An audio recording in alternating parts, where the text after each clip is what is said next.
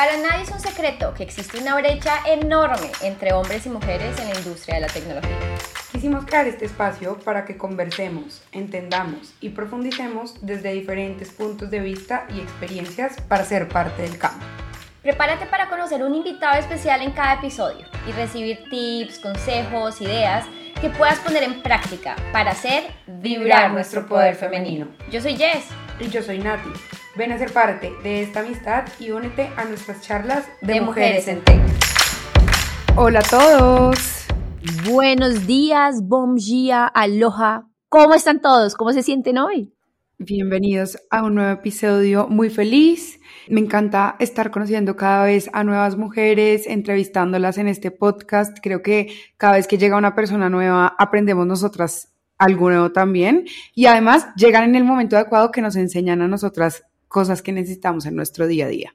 Y por eso es tan lindo compartirlo con todos. Entonces, qué alegría y qué felicidad pues estar con nuestra invitada del día de hoy. ¿Qué tal si les cuentas quién es? Bueno, entonces, como siempre y en todos nuestros episodios, estoy súper emocionada porque nos conocimos con nuestra invitada de hoy, que es Camila, de una manera, digamos que un poco diferente a la que nos venimos conociendo con el resto de, de nuestras invitadas. Y fue porque hay una persona en mi trabajo que la verdad le tengo un cariño enorme porque aparte siempre me ayudó un montón en todo. Y siempre me hablaba de su esposa y me, lo, me hablaba desde un punto de vista tan de admiración y en serio me contaba muchas cosas acerca de lo que hacía y yo decía, oiga, pero ese trabajo suena una nota y demás. Hasta que un día dijimos como, oiga, necesitamos invitar a su esposa a este podcast porque me parece que tendría muchas cosas para poder aportar. Y luego que tuvimos una conversación con ella, nos cuenta un poco de su background, lo que está haciendo hoy, en las empresas que ha trabajado, su carrera profesional, es que nota conocer a mujeres así como tan echadas para adelante y que uno dice que pueden darle un giro, así estudies una cosa y termines en otra cosa más técnica y ella ya les va a contar un poco qué es. Pero estoy muy emocionada, Nati, porque hoy tenemos como invitada a Camila Domínguez. Camila Domínguez en este momento está trabajando en Google, ella les va a contar acerca de su cargo y demás. Pero Camila, estamos muy emocionadas de que estés aquí con nosotras. ¿Qué tal si empezamos? Pues les cuentas a todas las personas que nos están escuchando un poquito acerca de ti. Mil gracias, mil gracias a Nati, mil gracias Jess por la invitación. Yo feliz de estar aquí, obviamente oír tantas cosas que les han dicho. Entonces, pues mil gracias. Soy Camila Domínguez, una mujer colombiana de 35 años, no me da pena decirlo, pues, porque me siento muy joven.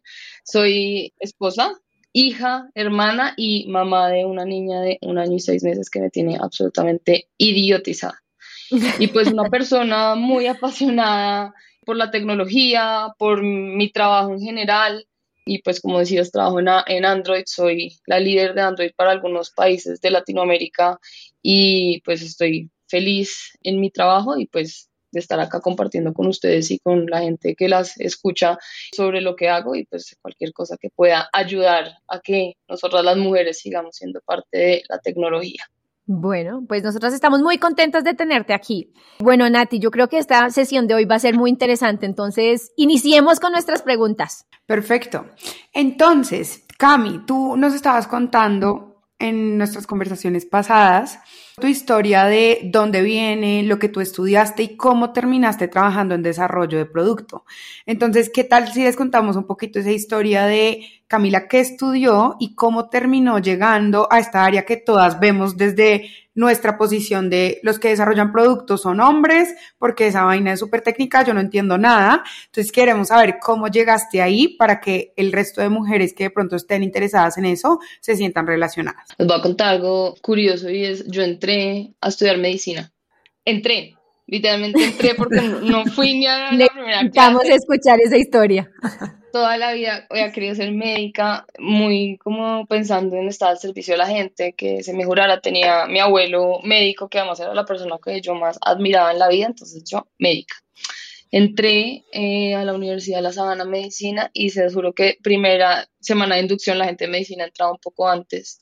Nos llevaron de visita al anfiteatro y para hacerles el cuento corto salí corriendo de ahí y dije, no, no, esto no, no puede ser. Y me pasé literalmente a la facultad de al lado. La facultad de al lado era la facultad de Ciencias Económicas y Administrativas, a negocios internacionales. Fui, hablé con la directora de la carrera y le dije, necesito que me recibas porque pues ya tengo que entrar y no voy a estudiar medicina. y quiero estudiar negocios internacionales. Pues, como que negocios, negocios internacionales.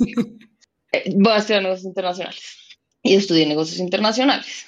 Fui súper feliz en la carrera, la verdad me encantó. Obviamente a uno le queda la espinita de toda la vida quise ser médica. No soy médica. Me creo, me creo médica. Como mamá debe ser médica, yo creo. Además, pero pues estudié negocios internacionales y fui muy feliz estudiando negocios internacionales. Y de ahí eh, empecé a trabajar en una cadena hotelera como para hacer la práctica y tenía un cargo delicioso. Delicioso es delicioso. Era mi práctica, yo viajaba, era, se llamaba como coordinadora de mercadeo, por decirles algo, ni siquiera una, una práctica, pero a mí me tocaba irme a todos los destinos que tenía esta cadena, hablar y negociar un poco las tarifas con la gente que hacía como los tours dentro de los destinos, entonces pues que se iban a bucear, entonces la tarifa de buceo para los huéspedes de los hoteles, entonces me llevaban a ver cómo es que se buceaba, me llevaban a ver cómo es nota? Y no solo eso, y era un texto incluido entonces comida, trago, tan, tan, y yo veía que mis amigas sufrían en sus prácticas. viajando feliz las ponían a sacar fotocopias, no sé qué, y yo viajando feliz. O sea, viajando feliz, yendo a mil sitios, me quedaba mil años en los hoteles, me pagaban bien, tenía viáticos, o sea, de verdad que para la, la era como, wow. Pero en un momento dije como, no, puede ser esto, yo no puedo estar así, o sea, no puede ser esto. No puede ser que uno no sufra un poquito en el trabajo. la mentalidad tan boba Problemas del primer mundo. Esto está muy chévere. Yo creo que uno puede pensar como de eso tan bueno, en serio no puede existir. O sea, en realidad uno necesita lágrimas, llorar. necesita, sí. Y yo, digamos que llegué a un momento que, que hasta pensaba, no estoy aprendiendo. Estoy pasando paso tan que yo es que no estoy aprendiendo. Y uno tiene que aprender el trabajo y uno tiene que, como que, no, uno tiene que sufrir. Una mentalidad bien boba pero no me arrepiento, se los voy Pero normal, Exacto. Ayer yo estaba justamente leyendo un libro, el de Ikigai, que habla como del propósito de la vida, y decían eso, el ser humano debería encontrar un balance de estrés, que es, no necesito un exceso porque me voy a envejecer muy a temprana edad, pero sí necesito un poquito de estrés porque al final el estrés es lo que mantiene vivo al ser humano. Cuando uno vive así plano, ¿a qué costo? Como que es la vida. Por otra parte, creo que es también la manera como nos enseñan porque uno ve todo el mundo sufriendo, uno, uno dice es que es normal, la vida se sufre. Oigan, es el primer trabajo, estamos diciendo que estaba durando ocho años en ese trabajo. Sencillamente cosas que traemos de enseñanzas. Una mezcla todo, pero yo dije, no, no, hay que incomodarse. Casos que duré, no sé, dos años en ese trabajo y dije, no, renuncio ya, porque de verdad no puede ser. Tengo que incomodarme. Y pues afortunadamente, de verdad muy afortunada, no duré nada sin trabajo, entré a Telefónica a Telefónica, a un cargo que era bastante diferente a nada que ver con lo que estaba haciendo antes, pero en este tampoco nada que ver a, lo que me, en lo que me proyectaba, porque estaba entre a Telefónica al área de mm, estrategia. Y bueno, estamos haciendo un proyecto puntual de la fusión entre Telefónica, entre Telecom y Movistar. Bueno, una cosa súper grande, todo, no sé qué. Y cuando se acabó, ese proyecto, yo había trabajado muy de la mano del vicepresidente de Recursos Humanos y me dijo, queremos que te quedes en Telefónica. Yo había sido contratada para ese proyecto puntual. ¿Qué quieres hacer? Y yo, uy, esa pregunta tan emocionante para uno decidir qué quiere hacer dentro de una empresa. Aparte, qué suerte, ¿no? O sea, ¿cuántas personas nos gustaría que alguien le, que le preguntaran, cuéntame, ¿qué quieres hacer? Que yo no creo que sea tan suerte porque al final, por algo te hicieron esa pregunta a ti y no a alguien más. Y es porque algo tuviste que haber que les había gustado cómo trabajabas, ¿no? Seguro que sí, que sí. Pues en medio de todo me, gané la pregunta, pero me hubieran podido decir, sigues contratada, vas a este cargo, ¿no? Así fue un poco como que, ¿en qué te gustaría? Y yo dije, quiero irme a mercadeo a desarrollo de producto. Y entonces ahí empezó un poco el tema de lo que me... ¿Por qué desarrollo de producto? Porque yo creía que en, ese momento en Movistar, en Telefónica, había un montón de oportunidades de oír a la gente que, que quería y que necesitaba y pues ponerlo en acción. ¿No? o sea, y yo además, pues usuaria de tecnología, de celular, de no sé qué, pues creía que había bastantes cosas para hacer desde mi experiencia como usuaria. Entonces dije, pues es una oportunidad buena, tal. Y empecé a trabajar y empecé a trabajar en un proyecto de una segunda marca en Telefónica para gente joven, no sé qué, o sea, mejor dicho, era como reflejar todo lo que yo pensaba en, en el trabajo. Incluso trabajé muy de la mano de un amigo mío y éramos, se llama Juan Camilo, yo Camila, entonces la gente como que nos asociaba a los Camilos, no sé qué, tal, bla, sí. Y empecé a trabajar en, en eso. Y bueno, fui creciendo en Telefónica, de ahí, después de dejar esa idea de la segunda marca, que en realidad se volvió un tema no solo en Colombia, sino en diferentes países donde Telefónica tenía operación, incluso nunca salió aquí entre, ya que, ya que se puede hablar de todo, nunca salió la segunda marca en Colombia, terminó saliendo en Argentina y en Ecuador, pero pues eso también fue chévere porque nos dejó conocer un montón de gente con la que después empezamos a trabajar. Me pasé a un equipo regional. En ese equipo regional seguimos trabajando con este tema de la segunda marca ya eh, a nivel Latinoamérica, mucho más interesante. Y de ahí salté a un nuevo proyecto que era unas plataformas de publicidad para venderle a los clientes de Telefónica nuestros canales para que hicieran publicidad. Entonces, banners que existían en la aplicación, mensajes de texto, etcétera, etcétera, y empezamos a montar una plataforma y ahí es donde empieza la parte de desarrollo de producto donde con los datos que teníamos, siempre respetando, digamos, la privacidad de los clientes, eso tengo que decirlo porque de verdad que fue uno de los focos más importantes y aún hoy en día en lo que trabajo también lo aplicamos mucho, respetando la privacidad de los datos, pues hacer campañas que tuvieran sentido para la gente. Si hacía sol, pues de pronto una campaña de un helado eh, para que la gente pudiera tener una promoción en alguna tienda de helados o pues dependiendo los gustos de las personas de lo que nosotros veíamos, pues darles publicidad muy afín, pero esto desde Telefónica, para Telefónica era un negocio nuevo.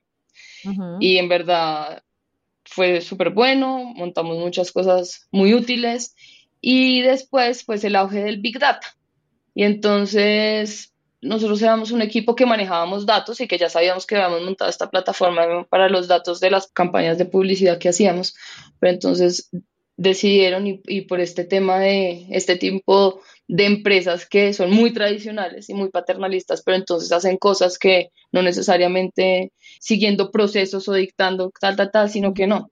Este equipo que está allá eh, en Colombia, yo estaba aceptada en Colombia, eh, se va a hacer cargo de los temas de Big Data. Big Data. y es como, así va a ser. El meme de los numeritos es, que la vieja es como, no entiendo nada. Tal cual. Yo, ¿qué es eso? Camila, tú que eres la que manejas como el tema de la información y no sé qué para las campañas y tal, y supiste qué hacer con eso, Big Data. Ahora es Big Data. Por favor, díganos, Camila, ¿usted qué se le pasó en ese momento por la cabeza? O sea, te dijeron, ahora es este monstruo que vas a tener acá, ¿qué pensaste? Literalmente, ¿qué es eso? Y, pero, ¿qué es eso? Es de entrar y bendita tecnología que existe Google y que existe YouTube y que existe toda la información que existe hoy en día porque dije como ya mismísimo entro a mirar qué es eso. Y entré y pues si antes no sabía nada, ahora sí que me confundí peor porque entonces hablaban de lenguajes de programación, de esto, de tal, de otro. Y yo no puede ser esta vaina que me entregan y yo de verdad perdida en el Amazonas. Perdida. O sea, nada. Entonces dije, no, esto no me va a quedar grande, o sea, de verdad, además me parecía súper interesante y saben como cuando uno oye, no, el Big Data es el futuro, sí, claro. pues tengo que estar en el futuro. Me metí en el futuro, eso fue lo que Exacto. pasó. Total, entonces yo dije, no, pues me metí al futuro, tengo que ser parte del futuro. Y me metí a hacer una maestría de Big Data para concluir un poco el tema de mi carrera profesional.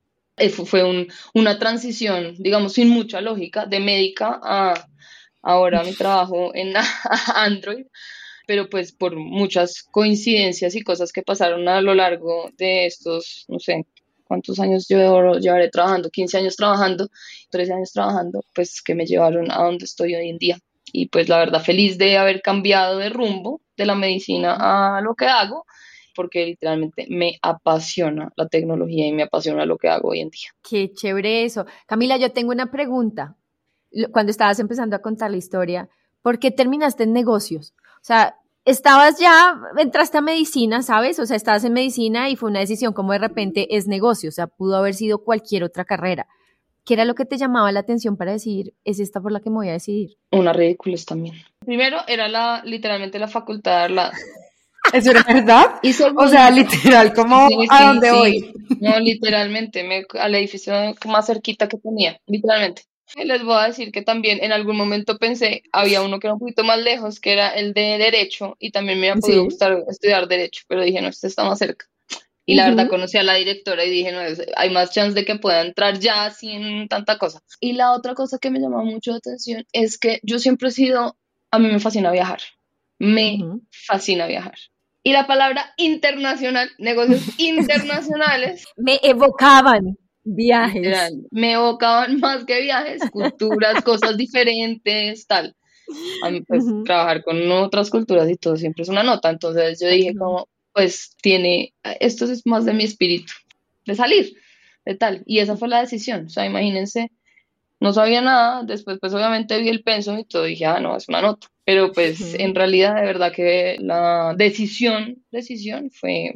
Fue la cercanía. Sabes que no es tan loca, no es tan loco como después lo que dices, porque no te había contado, pero las dos somos de la misma universidad y las dos estudiamos la misma carrera. Natalie siempre se me ríe porque yo digo ser sabana vale, la pena y me empieza Jessica, ya vas a comenzar y yo, es que en serio, estamos mi universidad y mi carrera.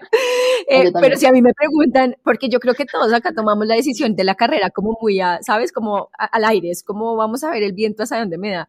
Y en realidad yo tomé la decisión de negocios es porque pues mi papá mm, tuvo su empresa desde muy chiquito y yo lo veía viajando. Y entonces yo decía, yo quiero viajar como él. Y yo jugaba desde chiquita con mis maletas como si yo viajara. Y yo dije, negocios internacionales suena eso. Entonces me siento súper identificada por eso. Y a mí me pasó igual, yo también para decidir la carrera fue como, ¿qué hago? Yo ni siquiera sé qué hacer, pero no quiero ser administradora como todo el mundo, entonces voy a estudiar la ingeniería más general de todas, ingeniería industrial. Y allá caí, pero en verdad fue cero pensado. O sea, hoy yo digo como yo hubiera podido estudiar diseño, algo como más creativo y ingeniera, ¿de dónde? ¿De dónde? Eres creativa de tu vida, Natalie. Eso es lo que tú eres. Pero miren que bueno, ahí, Nati, perdóname, ya es interrumpirte en lo que dices de lo de la ingeniería, pues que uno empieza a construir bases y tiene bases chéveres para hacer un montón de cosas. Y uno a la final, y lo que siento hoy en día con el tema de la tecnología, es que uno puede ser lo que quiera y aprender lo que quiera cuando quiera. O sea, tienes tantas cosas a la mano que de verdad uno no se puede limitar a estudié negocios internacionales, estudié derecho, estudié comunicación social o, soy ingeniera. No, es que puedes aprender de todo. Entonces, ah, pues ya hoy en día yo siento que, pues de verdad, el, el escoger la carrera así súper, pues no, ya no, pues ya no hace tanto sentido.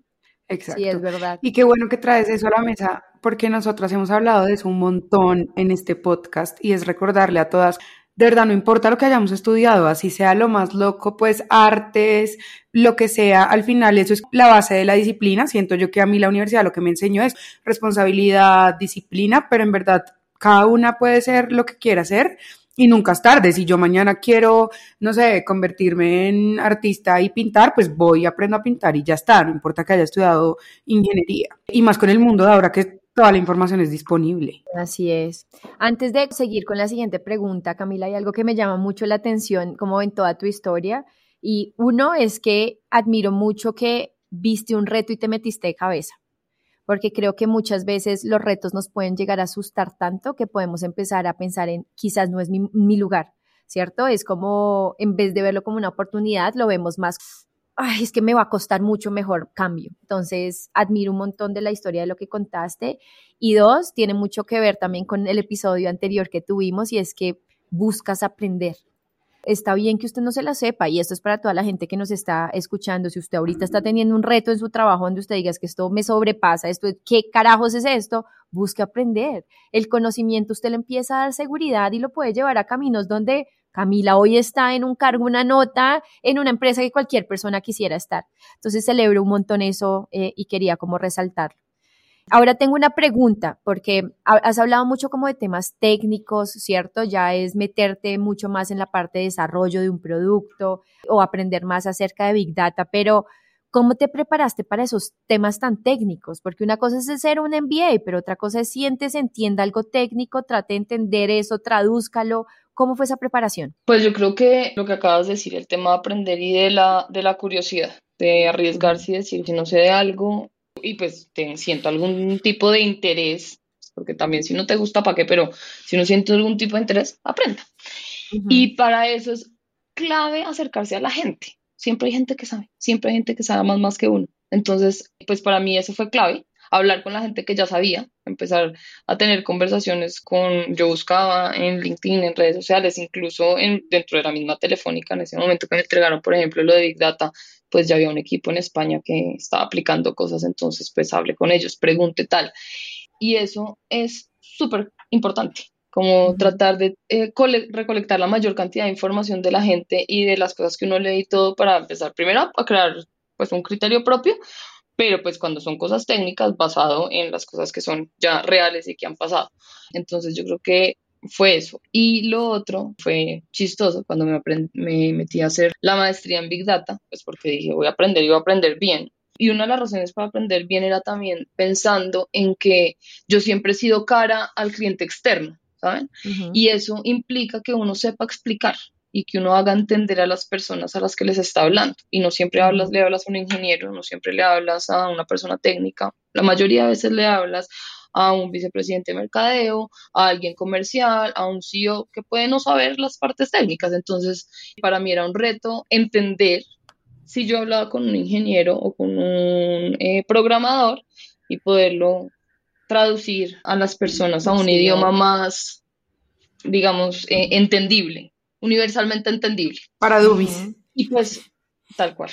Y pues eso me pasó en la maestría. En la maestría éramos, es curioso porque eran, ah, había desarrolladores, había mucha gente que ya era programadora, no sé qué, y estábamos, y coincidencialmente, un grupo de mujeres que éramos, una era artista, la otra era, trabajaba en recursos humanos, era psicóloga, y estaba yo y éramos personas que veníamos de áreas nada que ver con lo que nos habíamos metido a hacer, pero que creíamos que había una oportunidad importante en el mundo del Big Data y pues que era, valía la pena aprender. Entonces ahí hubo un montón de complementos de todos estos programadores que fueron los que literalmente nos ayudaron a pasar las materias que eran de programación y las técnicas y las donde estaban todos estos términos que uno en principio no entendía y nosotros que los ayudamos con el tema de soft skills y de mucho más como el relacionamiento con el cliente, así sea cliente interno, cliente externo, lo que fuera, y les contábamos cómo era el mundo corporativo en el tema de conversar y hacer un desarrollo de negocio pensando no en la parte del desarrollo técnico, sino en la parte del usuario final y de la necesidad de afuera para poderla convertir en un producto tangible o en un servicio tangible. Entonces, pues sí, eso fue meterse de fondo a aprender y a, aprovechar toda la gente que uno lo rodea o que uno puede buscar para que le enseñen a uno sobre temas específicos que uno no sabe. Y de alguna manera, resumiéndolo, si alguien está en este mismo momento pasando por una situación como Camila, lo dijo muy claro, oiga, la curiosidad acá es lo que usted lo va a llevar a otra parte. Pregunte, sea recursivo, trate de buscar puertas, personas. Y siempre le hemos dicho aquí, Nati, ¿cierto? Y es siempre hay gente que sabe y siempre hay gente que va a querer ayudar. Y aparte, ¿qué nota ese perfil que tú tienes, Camila? Es un perfil súper de negocio, pero por el otro lado es un perfil técnico, porque creo que es una mezcla que no es fácil de encontrar hoy en el mercado. Y algo que me encanta que estaba diciendo Camila y que me parece clave resaltar es que fíjate que lo que a ti te agregó mucho valor de esa maestría también fue la diversidad que tú encontraste, que es todos estos hombres que habían hicieron parte de ese crecimiento que tú tuviste porque ellos también te mostraron una parte que tú no tenías, así como tú les aportaste a ellos y por eso nosotras también siempre hablamos, se trata de que sean más mujeres, sino cómo las mujeres en complemento con los hombres llegamos a tener esta equidad o este, no sé, esta relación saludable que buscamos que al final se complementa. Literalmente es eso, un complemento lo digo en general, no de hombres mujeres, sino es que las capacidades de los seres humanos son diferentes, de hombres, de mujeres, de mi hermana, las mías, lo que sea, de verdad son diferentes. Entonces uno tiene que buscar y de verdad que las cosas, cuando uno trabaja en cualquier cosa, para mí es importante estar rodeado de gente y estar rodeado de gente que piensa diferente a mí. ¿Sabes? Y yo siempre pienso eso y, y, ahorita, digamos, yo no tengo gente a cargo, pero en Telefónica tenía y siempre pensaba eso, decía, chévere encontrar una persona que, que sea diferente a mí, pues porque es, dos cerebros piensan mejor que uno, pero dos cerebros diferentes, no un gran cerebro, no, dos cerebros diferentes piensan mejor que uno solo. Entonces, cuando las ideas son diferentes, son mejores. Y pues eso es tal cual lo que pasa en cualquier cosa, incluso en la maestría, cuando teníamos un perfil así y otro perfil así, pues los dos, todos nos graduamos, ¿no? y fue por algo, nos complementamos. Juntos llegan más lejos. Si hay otro punto aquí también de la diversidad, pensándolo no solo de hombres y mujeres, sino es de los diferentes backgrounds que tenían las personas con las que trabajaste. Una psicóloga, recursos humanos, una de negocios, trabajando en Big Data. Entonces es si uno le dicen, si uno solo mira como la, la, big picture en general, uno dice, un momentico, no entiendo estos roles que hacen acá, pero eso es lo que enriqueció tanto, lo que pudo haber hecho que entendieran tanto el cliente final, lo que pudo haber hecho tan exitoso. Y creo que es este tema de diversidad que es súper importante. Y ya que estamos hablando de diversidad, hay un tema que nos pareció súper interesante, que nos contaste ayer y que queremos compartir con todos, y es Muchas veces este, estos temas de diversidad, inclusión, uno los ve género, edad, aspectos biológicos, pues como que uno ve a la vista, pero en realidad eso va mucho más allá. Entonces, cuéntanos desde tu rol actual ya en Android, en Google, cómo es que tú estás viendo la inclusión y cómo estás haciendo que la inclusión haga parte de los mercados en Latinoamérica. Una de las cosas que más me disfruto hoy en mi trabajo es exactamente eso, y es que soy una fiel creyente de que la tecnología es para todos y debería ser para todos. Entonces, la misión que tiene Android hoy en día, incluso Google, a mí me parece divina. Me parece que que esto de dar la oportunidad a todo el mundo de acceder a la información, de acceder a la tecnología, pues es en serio una cosa y un propósito que va literalmente alineado con mi forma de pensar. Así como también les digo que pienso que hay momentos para desconectarse de todo eso, siento que es una herramienta súper poderosa. Y para mí eso es la inclusión. Es que la inclusión es que todo el mundo tenga la posibilidad en este caso la posibilidad de estudiar y pensaba eso, lo poderoso que es la tecnología de verdad para estudiar, es que hoy en día cualquier niño podría aprender. Obviamente hay muchas barreras que además en países como los nuestros pues hace que sea un poco más difícil porque todavía hay sitios donde no hay electricidad, es más difícil que una persona tenga acceso a un computador, etc. Pero incluso así es que hoy en día hay smartphones, digamos, de gama eh, más barata con un buen sistema operativo, donde la persona puede entrar a YouTube y aprender algo que quiera aprender. Entonces a mí eso me parece divino y eso es lo que me apasiona de mi día a día en el trabajo. Y también agradezco estar trabajando en esta posición en Latinoamérica, porque somos una región que tiene muchas más necesidades que algunos países, por lo cual es mucho más provechoso cuando uno ve que alguien tiene por primera vez un teléfono en la mano un teléfono que toma fotos, un teléfono que uno le pregunta, tradúzcame inglés y le traduce inglés. O sea, es esta maravilla poder contar con tantas herramientas hoy en día para que la gente haga parte del el mundo en el que vivimos. Obviamente en muchos países diez mil veces más acelerado, más rápido, con más tecnologías, pero de verdad poco a poco. Y eso también es bueno hoy en día como de los gobiernos, que hay una agenda alrededor de este tema de la tecnología que hace que cada vez sea más inclusivo y que sea de verdad un servicio que ojalá en algún momento literalmente sea para el 100% de las personas, pero que yo creo que últimamente e incluso por el tema de la pandemia, pues tuvo un crecimiento absolutamente impresionante. Entonces, creo, creo que en algún momento todo el mundo va a poder tener acceso a un teléfono, a un buen teléfono, un buen smartphone, donde pueda tener todo este tema de educación que para mí, y es que lo nombro mucho, es porque el tema de la educación es clave. Entonces yo por eso digo, para mí el teléfono pues es una herramienta de educación y ojalá la gente lo viera así, sobre todo cuando los niños entran por primera vez a coger un teléfono, etcétera, sea un tema de ser buen uso de la herramienta que tienen en la mano. Creo que es una muy buena manera de ver la inclusión desde otra perspectiva, porque siempre y en, en, los diferentes episodios que hemos estado, siempre la vemos, como decía Nati, más desde un punto de vista de género o diferentes como aspectos, pero amo esto que es, oiga, que todo el mundo pueda tener acceso, que, que no sea ni siquiera un privilegio, que sea algo que ya esté tan por sentado, que sea como algo que todo el mundo tiene. Entonces, eso me llama mucho la atención. Sí, yo creo que ahí, para hacer una última notica al respecto de lo que dices, es literalmente eso. Y por eso digo, hay celulares para todo el mundo. Y lo que me gusta de Android y que, que, sea un sistema operativo abierto, que todo el mundo pueda aportar, etcétera, etcétera, es exactamente eso, que pues la gente va a poder tener una buena herramienta, que no porque no tengas mucha plata para comprar un teléfono de ciertas características significa que no puedes tener acceso a algo bueno que cumpla las mismas características que el teléfono Z. Me parece que es algo, algo que impacta la vida de muchas personas. Uno es acceso, ya de ahí va a depender también qué tanto se aprovecha, pero por lo menos es dar ese 80% por parte de uno y decir, estoy trabajando para que todas las personas puedan tener acceso a esto, acceso a la información, acceso a que si usted no puede estudiar en una universidad o lo que sea, pueda hacerse un curso online gratuito, tantas cosas y que puede llegar a cambiar la vida de tantas personas. Entonces eso me parece muy chévere. Bueno, ahora yo tengo otra pregunta, Cami, para ti, cambiando un poquito el tema de diversidad. Y no, mentiras, ahora que lo pienso no es tan diferente y es, nos has contado acerca de esa experiencia que has tenido, has trabajado en dos empresas que son muy grandes, pero dos empresas que son muy diferentes también.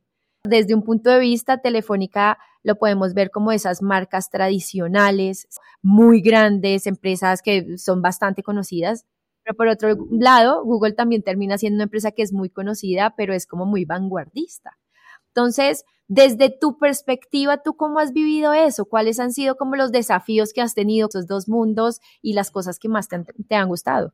Yo fui inmensamente feliz en Telefónica, tengo que decirlo. De verdad que es una empresa la que estimo con todo mi corazón, a la gente que trabaja eh, ahí, con la que trabajé también, adoro, tengo muchos amigos hoy en día que pues los hice estando en Telefónica y trabajan conmigo en Telefónica. Y creo que mm, es una empresa paternalista, es una empresa tradicional en, muchos aspectos, sobre todo en el aspecto del día a día, pero con una mentalidad de innovación y de querer estar a la vanguardia, estar a la vanguardia, estar a la vanguardia, pues que hizo, por ejemplo, esto, pues que les cuento que, no sé, el futuro es el Big Data, ahora hagamos Big Data, ¿saben? Como que en verdad tratando de evolucionar y todo, y después una empresa, hoy en día puedo decir que es una empresa de tecnología, no una empresa de solamente de telecomunicaciones pero dentro del día a día, pues sí se percibía como todo este tema de procesos. Además, Telefónica compró Telecom, imagínense una empresa del Estado donde en algún momento hasta hubo sindicatos, o sea, muchas cosas que implicaban que de verdad el método y ese legado de las cosas que pasaban en el trabajo pues fueran muy tradicionales.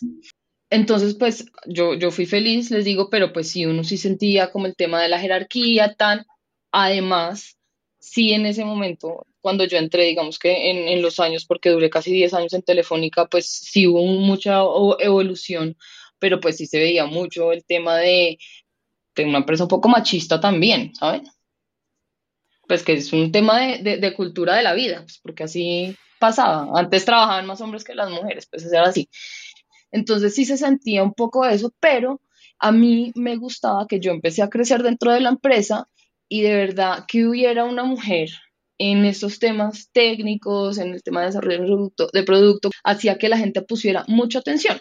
Cuando yo hablaba, cuando yo decía algo, cuando tal, pues era, es que era como novedad, eso suena raro, pero, y ni que yo tuviera 180 años, pero en verdad era un poco novedad, pues era eh, un tema que se tenía en cuenta. ¿Saben? Como que, uy, es tal como el otro punto de vista que de pronto no veíamos antes cuando eran, no sé, 10 hombres opinando, ahora está esta opinión, cómo la tenemos en cuenta, cómo miramos, ta, ta, ta. Y pues como yo crecí dentro de la empresa, crecí en todo sentido, en edad, en desarrollo profesional, en todo, pues me hice como un nombre dentro de la empresa. Y pues además no solamente trabajé en Colombia, sino que trabajé en un rol regional entonces conocía a mucha gente en muchas partes de la empresa. Entonces me hice un nombre y ya tenía como una carrera y un reconocimiento pues que me gustaba.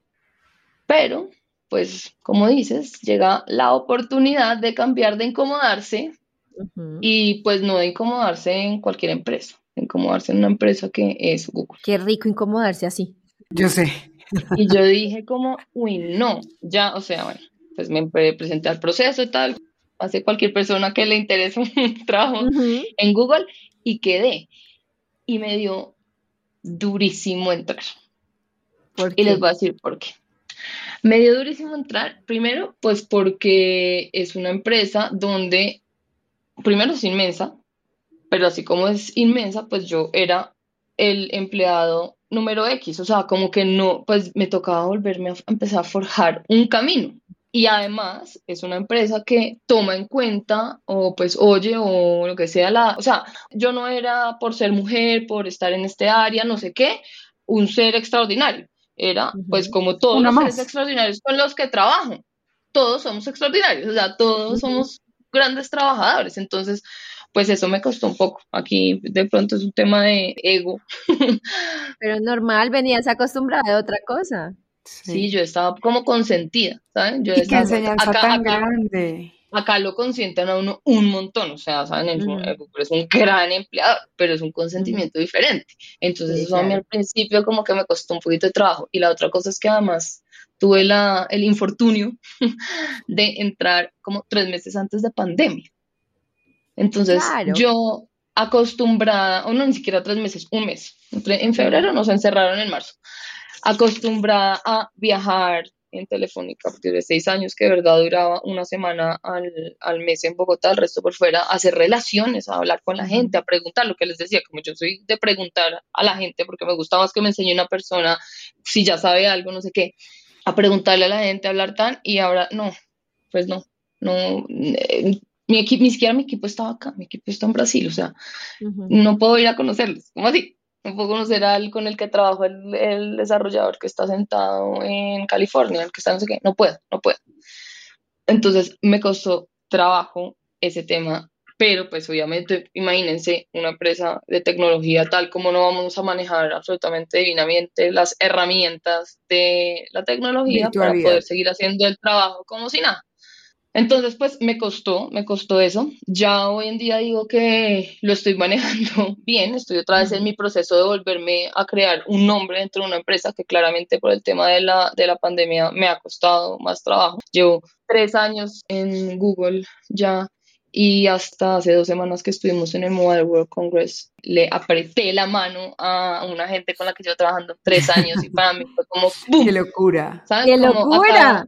Sí, acaba de cambiar la relación con esta persona solamente porque le apreté la mano. A, mucha gente ahora sí, ahora sí, como si fueran amigos de toda la vida, nos extrañamos. Ya no puedo creer esta, este tema, porque para mí el contacto es, básico. Te entiendo tanto, Camila, porque yo soy así. O sea, yo necesito el contacto. Yo le digo a, mucha gente, yo me alimento de la gente, ¿sabes? O sea, de estar en contacto, de hablar, de oiga, venga y me siento, tanto de cosas del trabajo como que estés en la oficina y digas, ¿sabes qué? Tuve una mala reunión, me voy a ir a tomar un café, Camila y me acompaña. O como que escuchas a la persona al lado con la que trabajas y tiene apuntes súper chéveres y dices, oye, esto lo puedo empezar a utilizar yo. O sea, creo que ese contacto para uno es muy importante y pues la pandemia nos quitó eso un montón. Y por eso es que la pandemia fue tan grave para tanta gente, porque al final los humanos están hechos para vivir en sociedad con personas alrededor y ese contacto es lo que nos nutre en todos los aspectos de nuestra vida. Tal cual. Y que yo siento que mucha gente lo perdió, ¿no? Porque ahora hay mucha gente que es socialmente awkward, que son súper incómodos. Yo fui a un evento hace ocho días y le decía a una amiga mía, es raro que la gente ya no sabe hacer networking. O sea, ya no sabe tener una conversación cara a cara y creo que eso es algo en lo que todos deberíamos trabajar de nuevo y es cómo se construyen relaciones personales en persona. Y ahí es donde les digo yo el tema tan importante de saber usar la tecnología y de verdad poner límites, no límites porque la tecnología necesite que uno la limite, no, sino porque no nos podemos olvidar que somos seres humanos y que necesitamos no interactuar solamente a través de máquinas, sino que de verdad el tema de salir a tomarse un café, dar una mano, dar un abrazo, tal, es importante para nutrirnos. O sea, nutrir el espíritu es clave. Yo creo que eso usted le recuerda que es una persona, que eres humano, porque yo me acuerdo que yo la pasé muy, o sea, no quiero decir que la pasé muy mal, porque hubo gente que la pasó mal en muchos aspectos, pero desde mi perspectiva, yo solo lo que hice fue trabajar, porque a mí me hacía tanta falta salir o sea, yo quería salir y por un tema familiar, de una enfermedad de mi familia, me daba angustia, ¿sabes? Me daba literalmente angustia. Y en un año y medio, Camila, salí cuatro veces. Cuatro veces. O sea, no entiendo cómo no me enloquecí. Y ya cuando volví a salir, para mí hasta fue un proceso como, ¿sabes qué? o sea, como uno ese raye que uno le quedó en la cabeza, como al principio, como uno como saluda este virus, ¿sabes? Por más de que ya estuvieras vacunada y demás, pero más allá de eso... Hoy en día? Lo puedo abrazar, le puedo dar un beso, le puedo dar la mano, de lejos, es raro. Y me echo alcohol. sí, sí, pero ya después de eso, cuando uno abraza a la primera persona, ¿sabes? Recordé, yo dije, esto para mí es vida, para mí esto me da energía y esto es lo que a mí me gusta. Entonces, me parece muy buen punto ese. Para cerrar la pregunta, porque ahí nos pusimos a hablar hasta de la pandemia, pero, pero, pero decirles que dos empresas diferentes, digamos con una visión eh, linda sobre la tecnología las dos y con sus formas que la verdad me han gustado porque en, en las dos aprendí, en las dos aprendo, en donde estoy estoy bien, pero sobre todo que siempre rodeada de gente buena. Y eso ahí como les he dado el mensaje a través de las preguntas y, lo que hemos conversado, pues la importancia de la gente con la que uno está alrededor, con la que, de la que uno puede sacar lo mejor de uno y pues provecho y aprender y también sin miedo a decir lo que uno no quiere ser también. Y aprender a ver a las personas no como competencia, sino como esa persona también me agrega a mí que creo que eso es algo también en el mundo, no solo de tech, sino corporativo, que uno muchas veces de pronto se siente amenazado por las personas que están alrededor, cuando realmente la visión debería ser es cómo estas personas que están alrededor mío, quiero que sean mejores. ¿Por qué? Porque si son mejores me pueden enseñar a mí a ser mejor. Y bueno, para cerrar, que esta conversación obvio se nos puede alargar un montón y está un hit, pero cerremos con nuestra pregunta de siempre y es, ¿Qué tres consejos le darías a mujeres que se hayan sentido identificadas con tu historia, ya sea por el tema de desarrollo de producto, de tu carrera en dos compañías súper diferentes? Entonces, ¿qué consejos le darías a esas mujeres? El primero, tal vez no sean sus propias trabas, que uno es el, es el que se pone las trabas. Uno se crea, eh, o por lo que oye, por lo que dice, yo no voy a poder, o no sé qué. Entonces, el primero no sean sus propias trabas. El segundo sería no paren de ser curiosas y de querer aprender. Siempre en, cuando uno hace desarrollo de producto, es importante estar a la vanguardia, saber qué necesita la gente. Y ahí, en verdad, el tema de saber escuchar para entender qué necesita la gente y poderlo aplicar eh, y explicar tanto internamente para la gente que es la que está desarrollando literal o, programando lo que sea en mi caso, pero pues puede ser hasta cómo crear, no sé, algo de comer etcétera, o ir a la gente de afuera. Y el tema de trabajar en equipo, rodense bien, rodense de gente diferente, no de las personas que les dicen que sí, sino de las que les dicen que no, de las que tienen diferentes puntos de vista, porque esas son, eso es lo que aporta, saber mezclar y unir esas posiciones, esos pensamientos diferentes para crear algo wow. Tres muy buenos consejos, los voy a repetir rapidito, es no sea su propia traba, no pare de ser curiosa y aprender y trabaje en equipo. Y hay algo para terminar ya, Camila, y también que le quería compartir como a todas las personas que nos estaban escuchando, y creo que tiene que ver mucho con tu consejo uno, que es no sea su propia traba.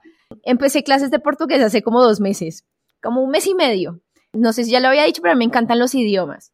Y entonces hay mucha gente aquí en la empresa con la que puedo practicar y hablar en portugués. Tengo un, hay un equipo de Brasil con el que también trato de hablar en portugués. Jessica pero podría ser traductora oficial de cualquier idioma. pero no, o sea, en serio estaba aprendiendo. O sea, hasta ahora tengo mes y medio. O sea, eso en realidad en clases son como 12 clases. Y entonces tenía un training esta semana para el equipo de Brasil y mi antiguo yo hubiera dicho la voy a tener en inglés, pues porque hay gente que habla portugués, español, entonces pues el idioma común es inglés, pero la semana pasada dije, ¿sabe qué? No, voy a hacer mi propia traba. Esta vez lo voy a hacer y voy a confiar tanto en mí que voy a tratar de tener esa, ese entrenamiento en portugués. Oigan, como me sentí ayer en ese entrenamiento, lo pude dar de inicio a fin y lo di como sin un, sin una carga, ¿sabes? Como sin buscar una perfección, sin que todo saliera perfecto, sino lo hice como desde otro punto y me sentí muy orgullosa de mí. Entonces creo que tiene mucho que ver con el no sea su propia traba. Si usted, la persona que nos está escuchando, está pensando que quiere hacer algo, pero está pensando que usted no está teniendo buenos pensamientos, no sea su propia, propia traba. Lánces al agua y haga lo que cosas maravillosas pueden salir de ahí. Y si tiene miedo, mejor. por eso. Cuando uno tiene miedo y se enfrenta a eso, creo que no hay mejor sensación en el mundo que tenía miedo, lo hice y me di cuenta de lo que está al otro lado de la barrera. El descubrimiento. Mi visión de bichota. Sí. Bueno, qué gran episodio. Muchas gracias, Cami, por estar acá con nosotras. De verdad que qué lindo es aprender y conocer mujeres como tú. Entonces, que sigas ayudando a este país y a muchos más en Latinoamérica con el tema de inclusión, que me parece una misión divina. Y nada, un gusto conocer. Pues muchas gracias a las dos. Algo que me ha llamado la atención mucho también últimamente y es una palabra que tengo metida en la cabeza y es representación. Necesitamos representación, necesitamos sentirnos representadas de alguna manera y estoy segura que muchas mujeres van a sentir eso contigo. Entonces, gracias por estar acá, gracias por tomarte este espacio, gracias por llevar inclusión a muchas más mujeres y muchas más personas. No, gracias a ustedes. Un abrazo a las dos. Y esta semana recuerden de hacer vibrar nuestro poder femenino.